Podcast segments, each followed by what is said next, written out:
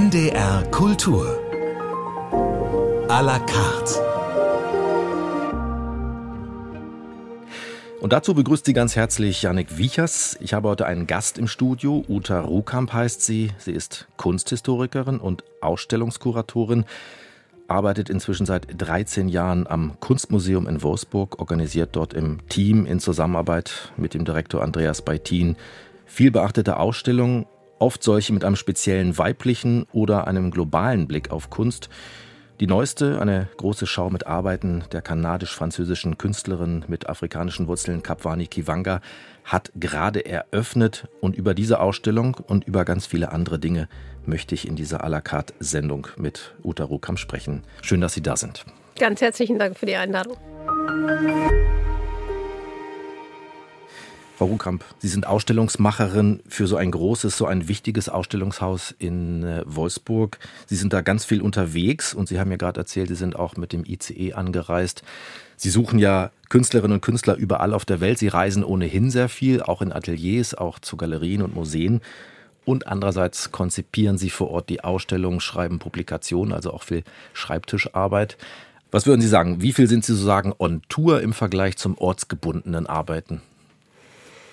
Das hängt immer davon ab, in welcher Projektphase man sich gerade befindet. Es gibt natürlich Zeiten, da ist man eher ähm, auf Recherchereisen und ähm, besucht die KünstlerInnen. Aber eigentlich würde ich sagen, wenn man es jetzt ganz grob formulieren wollen würde, ist, ist es vielleicht 50, 50, vielleicht ist es auch 40, 60 mit einer Tendenz mehr vor Ort im Museum zu sein, weil dieser Beruf bringt doch immer sehr viel mehr organisatorische Arbeit mit sich, als sich das manch einer so vorstellt. Romantisiert man dieses Unterwegssein auch von außen oder ist das etwas, wo Sie sagen, ja, das ist mir ein ganz wichtiger Teil meiner Arbeit oder nervt das auch?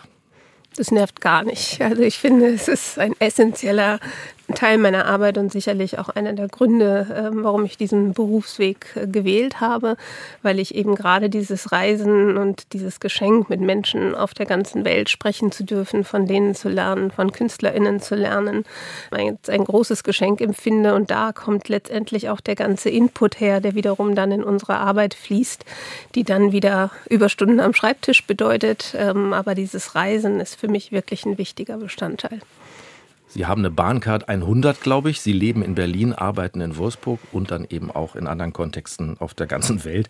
Der ICE, ist das Ihr zweites Büro? Können Sie da arbeiten?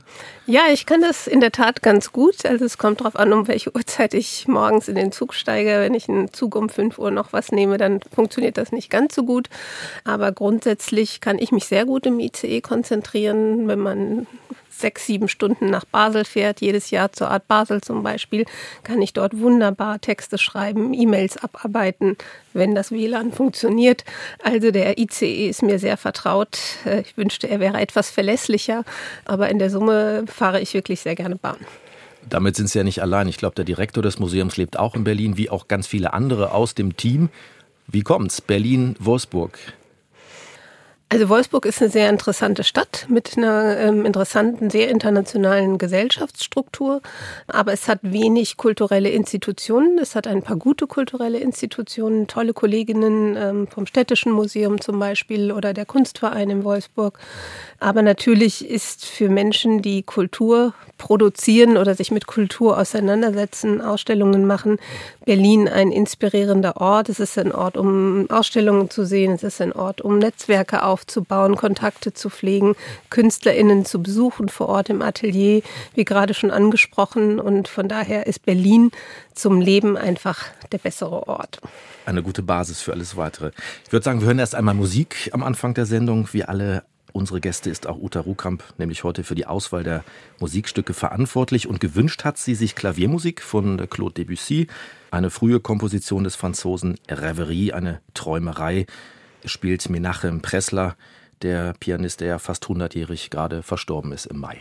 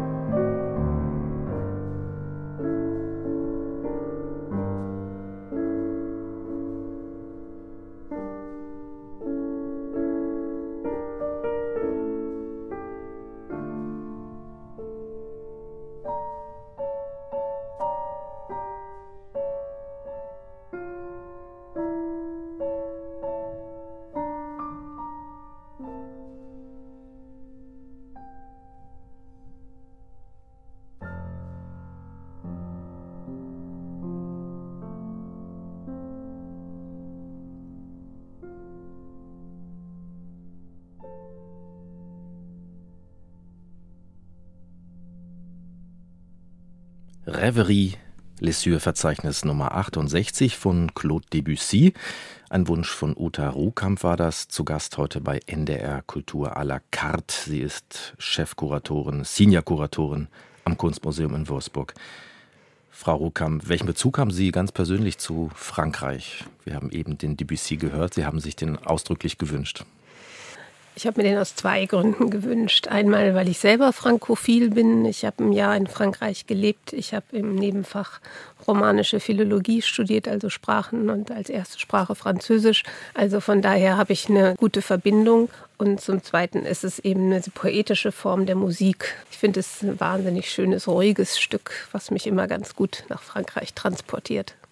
Wo wir schon beim Biografischen sind, ich stelle Sie den Hörerinnen und Hörern mal vor. Sie sind 1974 geboren und zwar in Nordrhein-Westfalen, in Beckum im Münsterland. Sie haben Kunstgeschichte, Romanistik, Sie haben es eben gesagt, Französisch, Italienisch studiert, außerdem Ethnologie. Und Sie haben promoviert zum Porträt in der Malerei der britischen und US-amerikanischen Nachkriegszeit. Sie haben dann als Autorin gearbeitet, waren Reiseleiterin, Mitarbeiterin für verschiedene Galerien in Köln, waren dort zudem tätig für eine Kommunikationsagentur für die Kunstbranche. Und dann kam sie 2010 ans Kunstmuseum in Wolfsburg. Zwar nicht gleich als Chefkuratorin, sondern als persönliche Assistentin des damaligen und inzwischen verstorbenen Direktors Markus Brüderlin. Wie kam es dazu? Und dann im Heute sind Sie Senior-Kuratorin. Wie war der Weg dorthin? Also ich habe mich beworben auf ein ganz normales Volontariat im Kunstmuseum Wolfsburg und hatte einfach ein wenig Glück zu dem Zeitpunkt, weil gleichzeitig eine Elternzeitvertretung äh, für die damalige wissenschaftliche Assistentin des Direktors Markus Brüderlin gesucht wurde. Und diese Stelle habe ich bekommen, war also in so einer Art Doppelfunktion im Kunstmuseum Wolfsburg und dann hat sich das alles für mich entwickelt. Nach einem Dreivierteljahr hat sich noch mal etwas verschoben personell und dann wurde ich fest die wissenschaftliche Assistentin von Markus Brüderlin und äh, habe mir dann im Grunde meinen Weg erarbeitet im Kunstmuseum Wolfsburg und mich nach oben kuratiert, wenn man es so formulieren möchte. Senior-Kuratorin, was macht die genau? Wie kann man sich das vorstellen? Chef aller Kuratorinnen und Kuratoren oder wie ist das zu verstehen? Na, als Chef würde ich es jetzt nicht bezeichnen, weil wir versuchen bei uns auch sehr flache Hierarchien zu haben innerhalb der Ausstellungs- und Sammlungsabteilung. Bei einem Kollegen, unseren Sammlungsleiter, der schon sehr lange am Haus ist, Holger Bröker zum Beispiel. Wir haben NachwuchskuratorInnen, aber tatsächlich bin ich innerhalb des Teams momentan diejenige, die am meisten sich rein dem Kuratieren widmet und am längsten am Haus ist, die meisten Projekte betreut, die praktisch als Ausstellungen ans Haus kommen und nicht aus der Sammlung heraus generiert werden. Ich bin neben Andreas Bettin natürlich maßgeblich dafür zuständig, Ausstellungsprogramm zu entwickeln, zu überlegen, was funktioniert gut an unserem Standort, was könnte die Leute interessieren, was ist gerade los in der Kunstwelt, was passiert, wie können wir am Puls der Zeit Zeit bleiben, weil das ein wenig unsere Aufgabe auch ist in Wolfsburg. Welche Thematiken sind gerade virulent, welche KünstlerInnen interessant? Und da darf ich mitentwickeln und tolle Projekte betreuen. Vielleicht müssen wir noch mal sagen, es ist ein explizites Museum für zeitgenössische oder nachkriegsmoderne Kunst. Sie haben in den Jahren seit Ihrem Beginn 2010 ganz viele große Ausstellungen verantwortet, mitverantwortet. Ich habe sie mal zusammengezählt, seit 2010 15 an der Zahl. Also mindestens eine pro Jahr. Die 16. ist in Arbeit. Ich erinnere mich da an ganz spannende Schauen, Einzelschauen zum Beispiel zu Alberto Giacometti, Steve McCurry, dem Fotografen, Robin Road, Sammelausstellungen zur britischer Pop-Art, thematische Schauen zur feministischer Kunst, indische Kunst. In einer anderen drehte sich alles um den Mund. Sie haben Soloausstellungen des dänischen Künstlers Jeppe Hein organisiert oder des südafrikanischen Fotografen Peter Hugo. Welche Ausstellung von den ganz vielen ist Ihnen besonders in Erinnerung geblieben?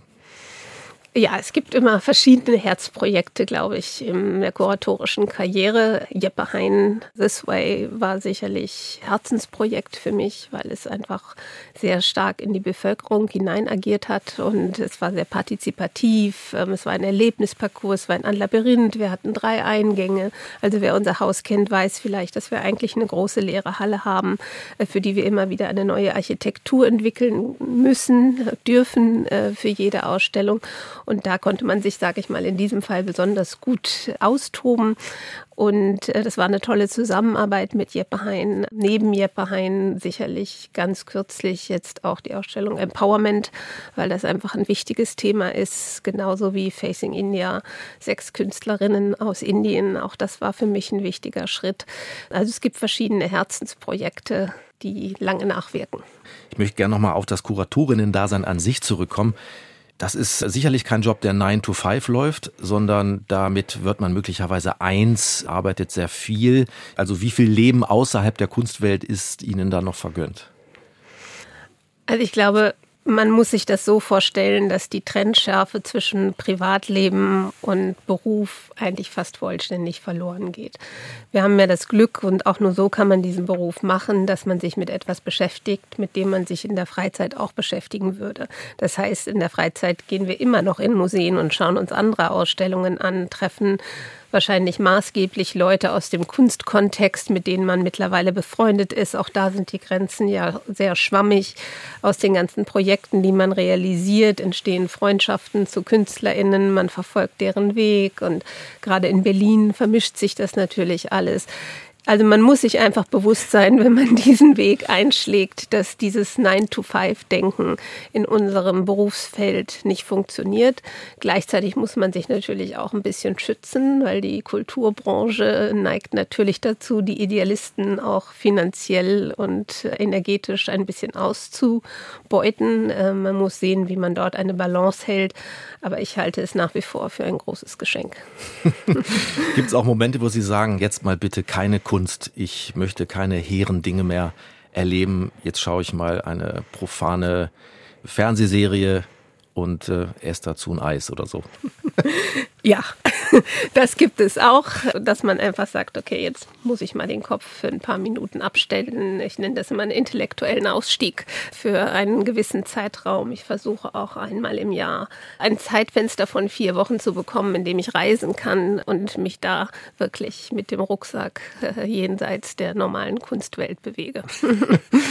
Pause braucht jeder Mensch. Wir machen jetzt auch nochmal eine, und zwar eine musikalische. Wir hören Musik, und zwar Jazz Enlightenment heißt das Stück, Erleuchtung der Titel, und zwar vom Sun Ra Orchestra aus dem Jahre 1959. Und was es damit auf sich hat, das besprechen wir nach der Musik.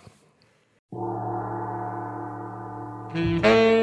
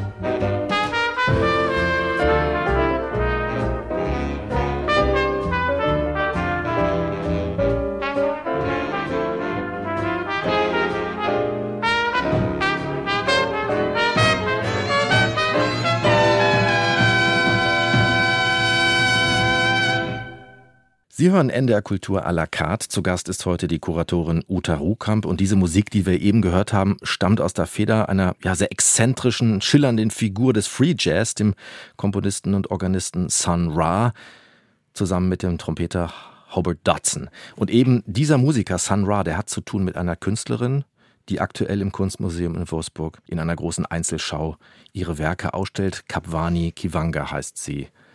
Uta Rokamp, bevor wir gleich näher auf diese Künstlerin und ihr Werk eingehen, zunächst die Frage, was haben Kivanga und Sun Ra miteinander zu tun? Tatsächlich ist Sandra die Hauptfigur der allerersten künstlerischen Arbeit von Kapwani Kivanga, die 2009 entstanden ist, die sehr vom Afrofuturismus inspiriert ist. Und Kapwani Kivanga ist praktisch über Sandra zum Afrofuturismus gekommen. Und ihre ersten Arbeiten, die sie eben auch Lecture Performances nennt, also so eine Art Vorlesungsperformance ist im Grunde aus dieser Auseinandersetzung mit Sandra entstanden. Stichwort Afrofuturismus. Können Sie uns beschreiben, was das ist? Vielleicht kann ich so ein Beispiel von Kapmani Kivanga äh, erklären, die eine dreiteilige Arbeit gemacht hat, die Afrogalaktika heißt. Und im Grunde ist es eine Auseinandersetzung mit Afrika in der Rolle der Weltgeschichtsschreibung, die eben oft negiert worden ist durch sogenannte ich nenne es mal westliche Welterklärungsmuster. Und es ist wie so eine Neubewertung afrikanischer Kultur, wobei eben oft die Idee von Afronauten eine Rolle spielt, also von einer gesamtafrikanischen Weltraumbehörde, die Astronauten, Afronauten ins Weltall schickt und daraus eben so ein Narrativ spinnt, der sich vermengt aus tatsächlichen historischen Quellen und Zukunftsvisionen. Und das zusammen ergibt dann afrofuturistische Arbeiten. Und das nimmt diese ja noch relativ junge Künstlerin, 45 Jahre alt ist sie, auf in ihren Arbeiten. Es ist eine Überblicksschau über ihr bisheriges Schaffen, also eine Mid-Career-Schau, so sagt man, glaube ich, in der Kunstwelt. Ist das Övre von ihr schon so groß und was ist genau zu sehen bei Ihnen im Kunstmuseum? Ihr Oeuvre ist sehr interessant, weil sie oft sehr raumbezogen arbeitet. Tatsächlich gemessen daran, dass sie 1978 geboren ist, hat sie eigentlich einen relativ langen Ausbildungsweg, bis sie zur Kunst kommt. Sie studiert erstmal Anthropologie und vergleichende Religionswissenschaften und geht zum Dokumentarfilm und kommt dann eigentlich erst zur Kunst, indem sie nochmal zur École de Louvre geht. Dann macht sie noch einen postgraduierten Studienprogramm in Nordfrankreich und dann kommt sie eben erstmal zur Kunst und nutzt dafür ihren Computer und ist am Anfang vor allem, ich sage es mal, performativ tätig. Und daraus entwickelt sich dann ein immer größeres Werk, das extrem recherchebasiert ist. Also sie forscht, sie geht in Archive und diese gut recherchierten historischen Quellen setzt sie dann zunehmend in wahnsinnig ästhetische Arbeiten um. Und daraus ist tatsächlich schon ein recht großes Övre entstanden mit sehr raumgreifenden Arbeiten, die sich wiederum wunderbar eignen Eignen für die große Halle des Kunstmuseums Wolfsburg. Wie haben Sie die gefunden? Ich glaube, die hat mittlerweile auch schon in anderen Städten große Ausstellungen gehabt. Inwiefern ist sie Teil sozusagen der Diskussion in der Kunstwelt? Sie hat im Moment einen Peak und im Moment ist sie äußerst gefragt. Ähm, sie wird den nächsten Pavillon auf der nächsten Biennale in Venedig für Kanada bespielen. Sie hatte letztes Jahr eine Ausstellung im New Museum in New York. Sie wird im Moment mit Preisen überschüttet. Zürich Art Prize im letzten Jahr, Preis Marcel Duchamp, der vom Centre Pompidou vergeben wird, scheint wirklich gerade am Puls der Zeit zu sein, sodass sie wirklich sehr erfolgreich ist. Sie haben es gesagt, es sind sehr ästhetische, ich würde sagen auch sehr sinnliche, sehr poetische, zum Teil sehr leicht, sehr schwebend wirkende Arbeiten. Sie hat da so Blumenarrangements äh, gemacht, transparente Stoffbahnen, die so im Raum hängen, raffinierte Lichtinstallationen. Das wirkt alles sehr transzendent, sehr schwebend und gleichzeitig sind es aber Arbeiten, die inhaltlich äußerst aufgeladen sind mit politischer Aussage. Was genau verbirgt sich denn dahinter auf der Interpretations- oder auf der Aussageebene?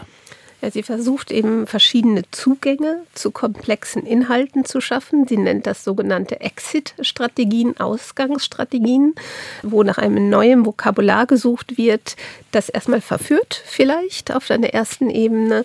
Und wenn man dann Lust hat, kann man sich auf einer zweiten Ebene mit dem Inhalt auseinandersetzen. Und wenn man jetzt zum Beispiel diese luftig leichten Blumenbouquets nimmt, äh, die Sie gerade erwähnt haben, das ist ihre Serie Flowers for Africa. Die basiert wiederum eben auf Recherchen, die sie in Archiven, in demokratischen Archiven, Nationalarchiven in Afrika gemacht hat. Und sie hat sich interessiert für die Momente ähm, der Unabhängigkeit afrikanischer Länder aus der Kolonialphase übergehend in die eigene staatliche Form und hat nach Fotografien gesucht des Momentes des Machtübergangs. Und dann hat sie sich so ein bisschen die, ich nenne es mal die Peripherien der Fotografien angeschaut und die Blumenbouquets gesehen. Und das heißt, dass sie nach und nach für jedes afrikanische Land, das aus der Kolonialform in die Unabhängigkeit übergegangen ist, so ein Blumenbouquet zu finden versucht, das dann reinszeniert wird für die Ausstellung.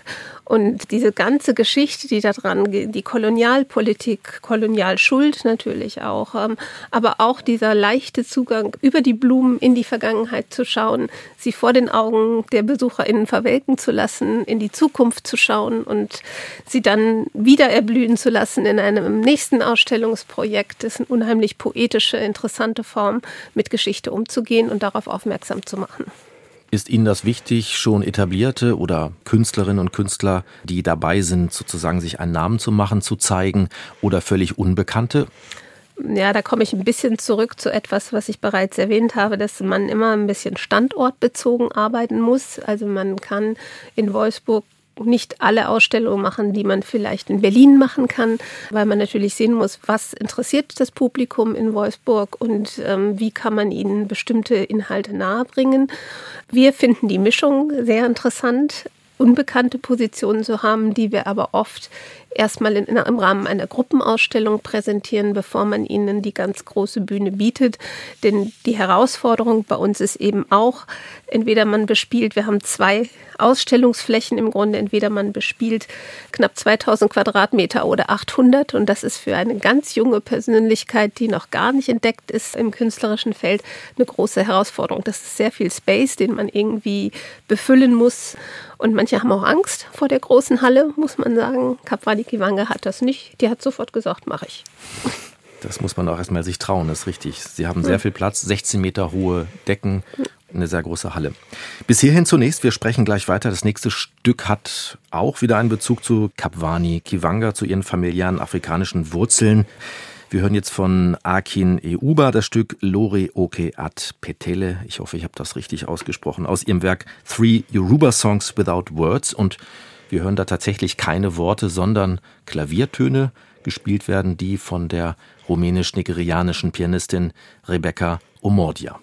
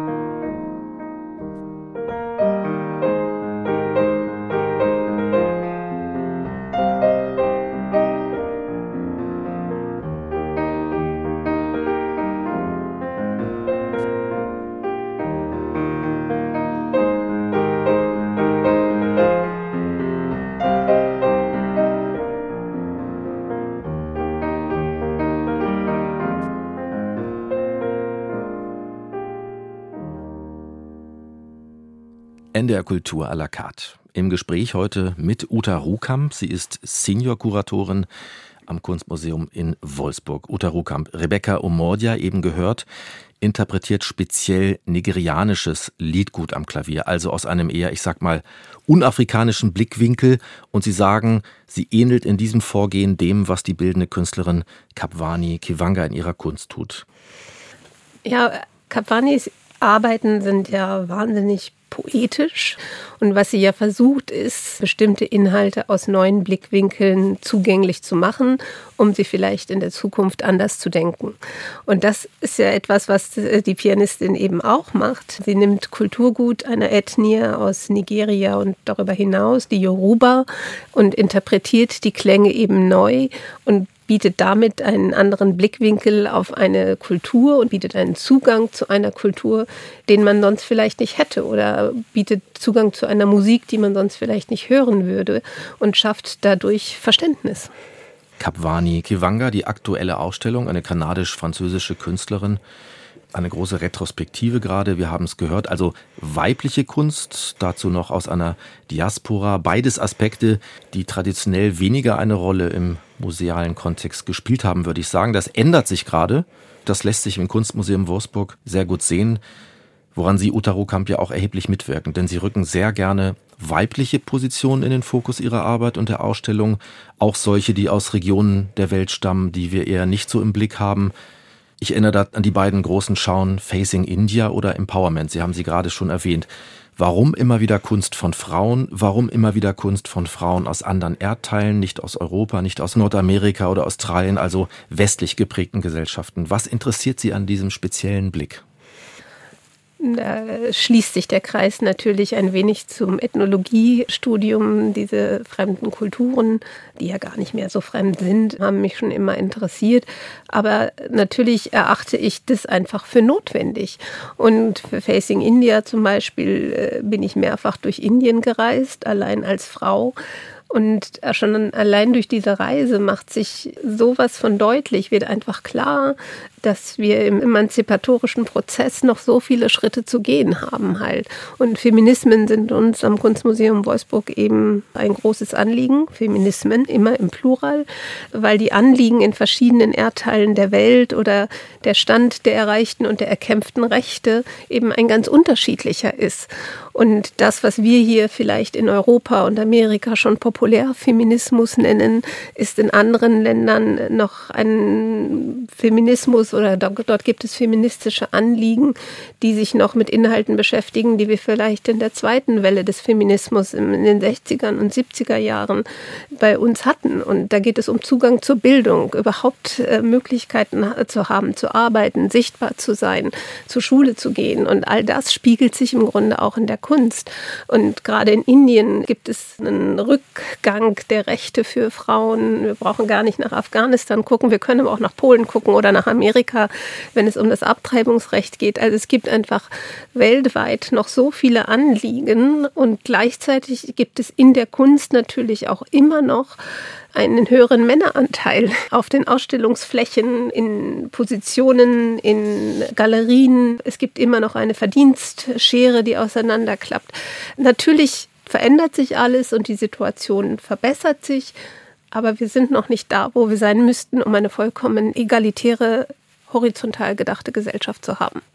Sie haben eben den Begriff Feminismen erwähnt. Ich glaube, der hat so ein bisschen den bisherigen Begriff feministische Kunst ersetzt, weil Sie von verschiedenen Sphären sprechen. Können Sie das nochmal genauer erklären? Feminismen, das kann alles Mögliche sein.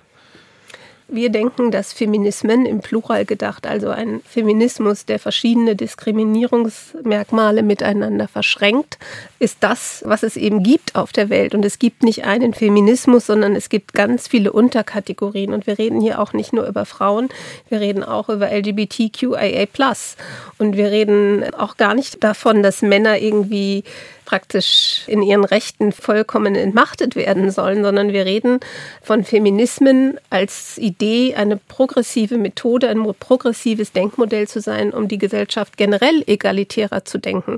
Und das ist eben das Besondere an diesem Feminismen im Plural, dieser Fürsorgebegriff, was so gerne eben den Frauen zugeschrieben wird, gilt eigentlich für die gesamte Gesellschaft und gilt natürlich auch betrachtet aus unserer menschlichen Perspektive für den Planeten. Und das hat sich so weit aufgefächert, dass diese Feminismen sich eben auch vielfach in der Kunst spiegeln. Und deswegen kann man auch gar nicht von feministischer Kunst reden, sondern bestenfalls von feministisch orientierter Kunst, die sich mit bestimmten Aspekten aus diesem sehr breiten Feld bedienen wenn ich einmal provokant die These in den Raum stelle, die man durchaus hört und liest, es brauche eigentlich gar keinen speziell feministischen Blick im musealen Kontext mehr, da der Feminismus in all seinen Facetten ja schon längst Mainstream sei, schon äh, etabliert sei. Können Sie damit was anfangen oder sagen Sie, nee, es ist eigentlich gar nicht der Fall? Natürlich ist viel erreicht worden äh, und wie gesagt hat sich natürlich auch die Situation in vielen Bereichen verbessert. Aber man muss das eben global perspektivisch sehen. Man muss einfach nur mal in ein Land wie Uganda reisen, wo es 80 verschiedene Sprachen gibt, aber nicht einen Begriff für Feminismus, sondern einfach nur das Recht auf Zugang zur Bildung eine große Frage ist. Ähm, also es gibt so viele Länder, in denen noch Basisrechte erkämpft werden oder eben diese Rückwärtsbewegung zu beobachten ist. Die USA sind das allerbeste Beispiel dafür. Kann man kaum glauben. Das sind alles so Dinge und Rechte und Freiheiten, die eben noch nicht äh, selbstverständlich sind. Und wir reden hier auch wieder, wenn wir von Feminismen sprechen und diesen ganzen theoretischen Gebäuden, die dahinter stecken, von einer Bubble, würde ich sagen. Es ist so eine Blase, die ist in der Kunstwelt, die ist in der Hauptstadt, aber man muss nur in Deutschland irgendwo in entlegene landschaftliche Regionen äh, fahren, wo ich nicht mit gegenderter Sprache ankommen muss, wo auch noch ganz viel Arbeit geleistet werden muss. Und unsere Aufgabe als Museum Museum, wenn wir so gesellschaftspolitisch ausstellen, ist es eben zu versuchen, ein kleines bisschen zu diesem Transformieren des grundsätzlichen Denkens und einer grundsätzlichen Wertschätzung anderer Menschen eben beizutragen. Das Thema Feminismus, Frauen in der Kunst wird uns gleich noch weiter beschäftigen hier im Gespräch. Es ist jetzt noch mal Zeit für einen Musiktitel. Wir machen vom eben gehörten afrikanischen Kontinent den Schwenk zurück nach Europa. Bisschen ein kleiner Bruch. Und zwar nach Italien. Da haben Sie auch gelebt. Das verbindet Sie auch mit Ihrem persönlichen Werdegang. Ein Evergreen aus der Kehle eines der ganz großen italienischen Lieddichter, eines Cantautore, Paolo Conte, mit seinem großen Hit It's Wonderful, Via con me.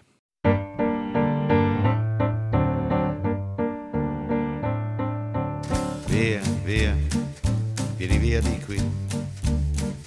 Niente più ti lega a questi luoghi, neanche questi fiori azzurri via, via, neanche questo tempo grigio, pieno di musica e di uomini che ti sono piaciuti. It's wonderful, it's wonderful, it's wonderful. Good luck, my baby, it's wonderful, it's wonderful, it's wonderful. I'd remove you. Chips, chips, da ti do di do, chi boom, chi boom boom, da ti do di do, chi boom, chi boom boom, da ti do di do. Via, via, vieni via con me. Entra in questo amore buio, non perderti per niente al mondo. Via, via, non perderti per niente al mondo. Lo spettacolo d'arte varia di uno innamorato di te. Yeah. It's wonderful, it's wonderful, it's wonderful. Good luck, my baby, it's wonderful, it's wonderful, it's wonderful. I dream of you, chips, chips, chips. Da di do di do, chi boom, chi boom boom. Da di do di do, chi boom, chi boom boom. Da di do di do.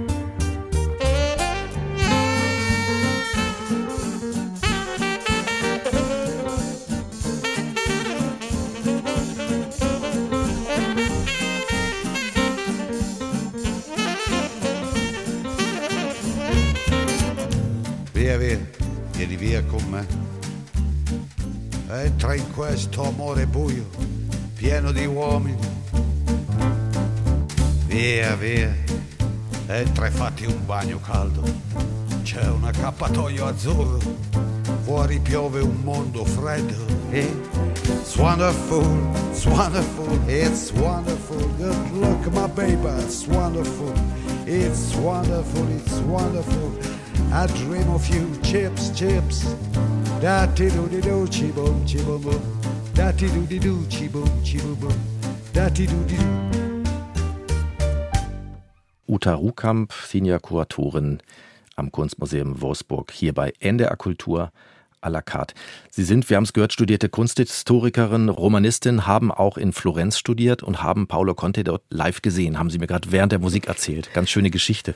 Ja, genau. Ähm, ich habe ein Jahr in Florenz studiert, Klassiker für KunsthistorikerInnen. Und da hatten wir wirklich die Gelegenheit, oben auf der Piazzale Michelangelo, das ist wirklich so über Florenz, mit Fackeln geschmückt, Paolo Conte am Klavier. Und das war wirklich ein ganz besonderer Moment, den ich nie vergessen werde. Es war ein tolles Konzert mit Blick auf Florenz. Nochmal zurück zu den weiblichen oder zu dem feministischen Blick auf Kunst im Ausstellungskontext.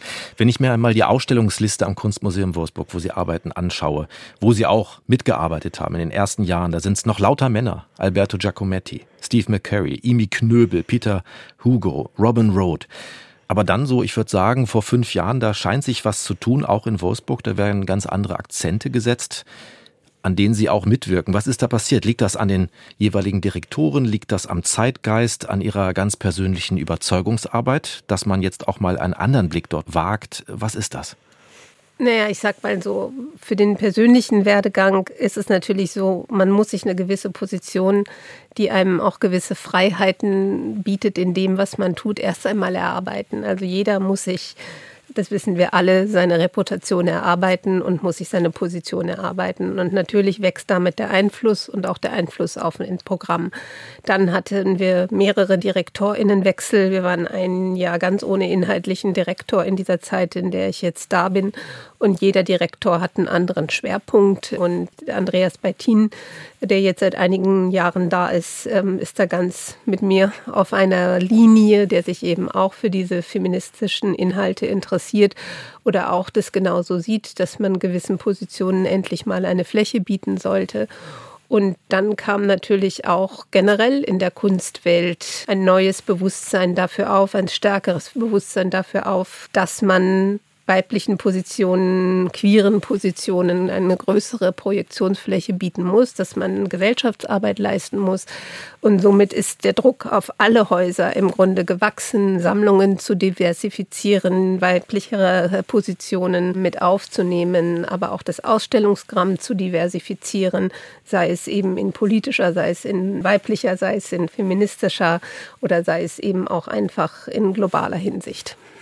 Das ist die Künstlerinnen- und Künstlerseite. Sie haben es angesprochen. Aber wenn wir mal auf die andere Seite schauen, auf die, die die Ausstellung machen, die sie kuratieren bei den Museen, bei den Galerien und so weiter.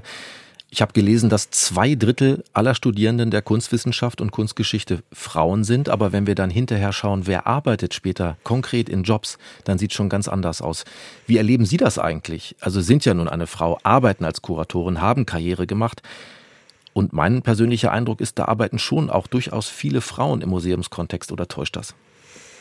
Also hier in Deutschland, um das mal einzuschränken, denke ich, hat sich das schon deutlich verändert. Ich muss aber auch sagen, dass ich auch das Gefühl habe, mich aus einem sehr patriarchalen System, musealen patriarchalen System etwas herausgearbeitet zu haben. Also ich hatte immer nur Chefs. Also es verändert sich aber. Es gibt im Moment sehr viele intelligente Frauen, die Museen leiten. Es gibt auch auf der Kuratorinnen-Ebene eine ganze Reihe von sehr guten Kuratorinnen. Ähm, die meisten Volontärinnen, die als kuratorische Assistenzen nachkommen, sind weiblich, muss man sagen. Aber dann ist es sehr schwer weiterzukommen. Also dieser Schritt von einem Volontariat, das man vielleicht noch bekommt, in eine kuratorische Position, wo man mit einer sehr großen Gruppe an Menschen und qualifizierten Menschen, männlich, weiblich, queer, was auch immer, eben in Konkurrenz steht, der ist unheimlich schwer, sodass viele auch eben andere Wege wieder einschlagen. Und deswegen, glaube ich, ist die prozentuale Verschiebung nicht so groß, wie man annehmen könnte, wenn es darum geht, wer letztendlich auf den Positionen landet. Welche Erfahrungen haben Sie damit ganz persönlich gemacht? Als Frau meine ich jetzt und in dem, was Sie eben beschrieben haben, hatten Sie es schwerer als männliche Kollegen? Mussten Sie, hatten Sie das Gefühl, dass Sie dann bei Zeiten doch doppelt so hart arbeiten mussten, um dahin zu kommen, wo Sie jetzt sind? Doppelt so hart kann ich eigentlich für mich nicht sagen. Ich fand es generell hart, um dahin zu kommen. Das sind viele Stunden und dieser Lernprozess, über den wir heute auch schon mal gesprochen haben, dass es eben kaum noch eine Trennung zwischen Privatleben und Beruf gibt und dass man einfach alles in diesen Beruf hineingibt, der war sehr hart und kam mit großen Opfern daher, sag ich mal, besonders gut bezahlt ist die Kulturbranche auch nicht. Das ist ja sicherlich kein Geheimnis. Also eine gewisse Portion von Idealismus äh, muss man sich einfach bewahren. Und dann muss man auch überlegen, wie möchte ich umgehen? Also möchte ich strategisch arbeiten, um bestimmte Positionen zu erreichen? Möchte ich strategisch kämpfen? Man muss ja auch überlegen, dass wir alle im Grunde erstmal noch, zumindest in meiner Generation, aus einem patriarchalen System hervorgegangen sind. Und man möchte aber auch keine patriarchalen Machtstrukturen reproduzieren, einfach nur im Deckmantel der Frau, sondern im Grunde geht es ja um eine strukturelle Veränderung der Gesellschaft und auch eine strukturelle Veränderung der Systeme in der Kunstwelt. Und da ist, glaube ich, einfach noch viel Arbeit zu leisten. Und ich finde, es wäre schon viel getan, manchmal auch, wenn Frauen auch innerhalb der Kunstwelt netter zueinander wären und sich gegenseitig noch mehr supporten würden, kluge Netzwerke bilden, um sich noch weiter nach vorne zu katapultieren. Also da ist sicherlich noch viel zu tun. Ich fand es sehr hart, wie gesagt, aber ich weiß nicht, ob ich das jetzt wirklich so abgrenzen kann im Vergleich zu anderen Kolleginnen. Zum Beispiel weiß ich, dass Andreas Bertin auch einen sehr harten Weg gegangen ist, um dahin zu kommen, wo er heute ist. Also dieser Betrieb fordert, glaube ich, von uns allen viel. Danke, Uta Ruhkamp. Die nächste Musik liegt schon wieder auf, ist tatsächlich schon der letzte Titel dieser Sendung. Die Zeit rast. Eine kleine Aufforderung zum Tanz. Und zwar spielt Reinbert de Leu die Petite Ouverture à Danser von Eric Satie.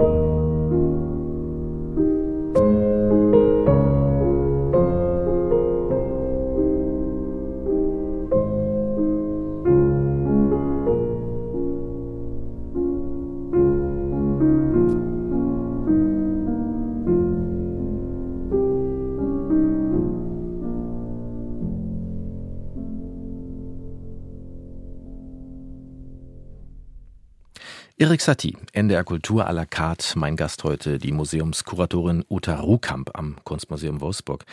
Ich möchte am Ende der Sendung gerne noch den Blick nach vorne richten, Frau Ruhkamp. Die aktuelle Schau Kapwani Kivanga, The Length of the Horizon.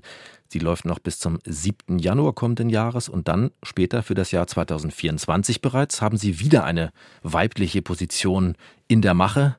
Ganz spannende Arbeiten, wie ich finde, von der Künstlerin Firelei Baez, geboren in der Dominikanischen Republik, die in New York lebt. Also auch wieder ein sehr globaler Blick und so ganz feine Zeichnungen auf Papier macht und ähnlich wie Kiwanga auch fantasievolle Rauminstallationen herstellt. Und auch bei Baez geht es um Kolonialismus und um kulturell-soziale Herkunft von People of Color.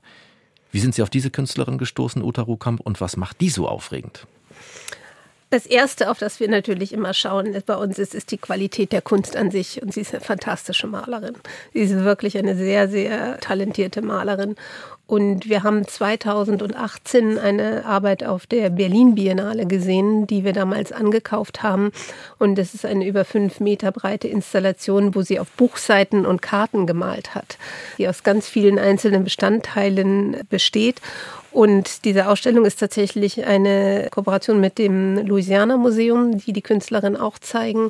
Und die ist in Deutschland und überhaupt in Europa kaum ausgestellt. Die ist in Amerika recht erfolgreich, aber eben nicht in Europa. Und das war eine tolle Möglichkeit, mal wieder so richtig in die Malerei hineinzugehen und sich auch noch mal in ein ganz anderes Kapitel von Kolonialgeschichte hervorzuwagen. Die Karibik. Deutschland hat ja nicht so viel Kolonialschuld in der Karibik, aber die Karibik ist im Grunde ja auch eine koloniale Konstruktion dort eben, sag ich mal, mit indigenen Geschichten, die von dort kommen, umzugehen, auf alte Karten zu malen, was sie tut und damit Geschichte zu überschreiben, indem sie auf diese vergrößerten Karten malt, riesige Werke bis zu drei Meter breit, ist eine ganz interessante Art, in Geschichte zu intervenieren und auch diese wieder neu zu interpretieren. Und das in der Summe fanden wir so spannend, dass wir das gerne machen wollten. Mein Eindruck, Sie gehen sehr offenen Blicks durch die Welt, um Kunst nach Wolfsburg zu holen. Sind die Ausstellungsideen, die Sie haben, endlich oder reicht ein Leben gar nicht für all das, was Sie da vorhaben noch? Ich denke, es wird nicht ausreichen. Es gibt natürlich, ich arbeite sehr gerne äh, nah an der Gesellschaft und es gibt immer wieder neue gesellschaftliche Themen, an denen man sich abarbeiten kann. Und wir alle suchen ja unser Leben lang auch nach einer gewissen Form der Identität versuchen, uns zu definieren und den Sinn unseres Lebens zu definieren. Und schon allein darin liegen so viele Themen, ähm, dass ich denke, ich könnte auch weit über die Rente hinaus noch Ausstellungen machen. Gibt es denn eine Ausstellung, die Sie unbedingt noch machen möchten in Ihrem Leben? Aber das kann ich nicht verraten. Dann lassen wir das im Geheimnisvollen verortet und freuen uns auf das, was da möglicherweise alles noch kommt. Uta Rukamp, ganz herzlichen Dank fürs Kommen. Ich freue mich sehr, dass Sie in unserer Sendung waren. Das war NDR Kultur à la carte. Herzlichen Dank, Uta Rukamp. Ganz herzlichen Dank auch von meiner Seite. Vielen Dank für die Einladung. Danke auch den Zuhörerinnen und Zuhörern. Am Mikrofon sagt Tschüss für heute, Janik Wichers.